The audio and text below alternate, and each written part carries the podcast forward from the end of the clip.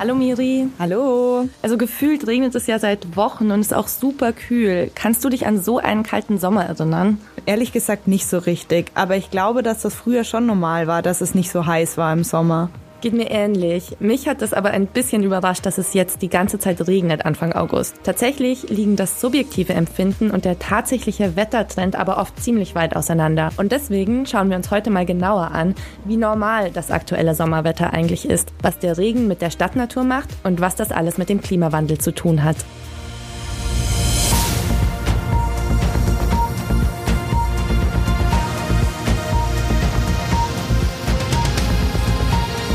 Herzlich willkommen zu einer neuen Folge unseres Shortcasts Erklär's mir, ein Podcast der Berliner Morgenpost. Ich bin Miriam Schaptke, Redakteurin bei der Berliner Morgenpost und mir gegenüber steht meine Kollegin Jana Treffler.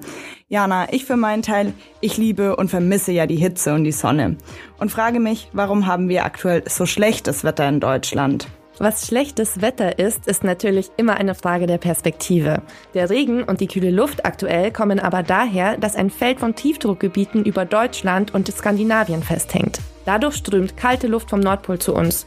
Über Südeuropa stecken aber gleichzeitig die Hochdruckgebiete fest, sodass es dort heiß und trocken ist. Die Grenze verläuft momentan ungefähr durch die Mitte von Frankreich.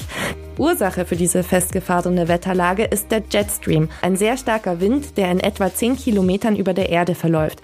Er bildet die Grenze zwischen dem Tiefdruck und den Hochdruckgebieten.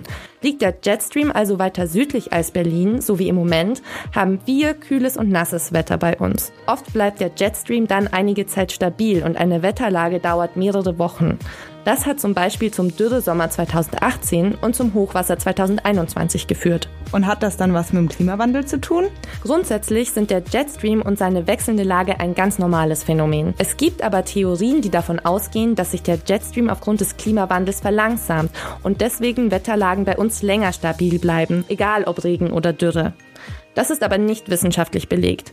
Der Jetstream variiert nämlich allgemein so stark, dass langfristige Veränderungen schwer feststellbar sind. Wir wissen einfach nicht, ob und wie sich der Jetstream entwickeln wird. Der Jetstream sorgt also dafür, dass wir im Sommer oft über längere Zeit das gleiche Wetter haben. Kommt daher vielleicht auch die Siebenschläferregel, nach der das Wetter vom Siebenschläfertag, dem 27. Juni, für sieben Wochen gleich bleibt? Ja, das kann gut sein. Es ist nämlich typisch, dass sich im Sommer eine Wetterlage für längere Zeit festsetzt. Bauernregeln haben oft einen wahren Kern, weil sie ja auf der Jahre oder sogar jahrhundertelangen Beobachtung des Wetters basieren. Sie sind aber natürlich nicht geeignet, wirklich verlässliche meteorologische Aussagen zu treffen. Sicher ist jedoch, und das sagen sagen Meteorologen des Deutschen Wetterdienstes, dass uns das aktuelle Wetter noch bis Mitte August erhalten bleibt. Danach können es aber auch wieder 30 Grad werden. Also es gibt noch Hoffnungen für diesen Sommer. Aber ist dieses Wetter jetzt normal oder außergewöhnlich? Die Temperaturen im Juli und der Regen momentan sind ehrlich gesagt ziemlich normal für Mitteleuropa und entsprechen der Durchschnittstemperatur im Juli der letzten 30 Jahre. Vielleicht haben wir uns aber schon so sehr an die steigenden Temperaturen und Rekordsommer gewöhnt,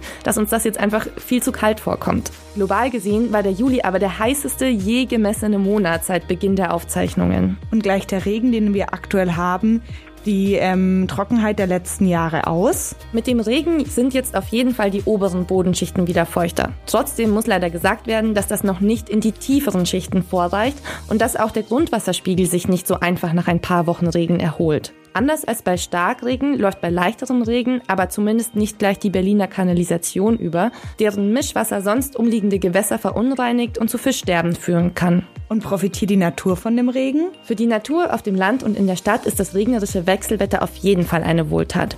Nachdem es im Frühling ausreichend feucht war und die Bäume austreiben konnten, kam dann doch ein sehr trockener Mai. Interessant ist auch, dass Bäume die Schäden durch den Klimawandel erst drei bis fünf Jahre später zeigen. Wir haben momentan sehr viel Totholz in Berlin, weshalb es auch so viel Baumpflegearbeiten gibt. Aber das sind keine neuen Schäden, sondern das sind die Schäden, die durch die Hitzesommer zum Beispiel 2020 entstanden ist.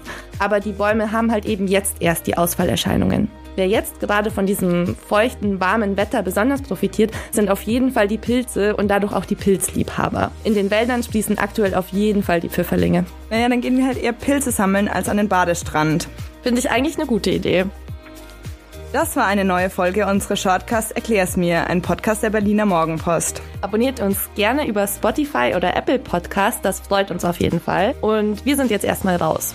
Tschüss.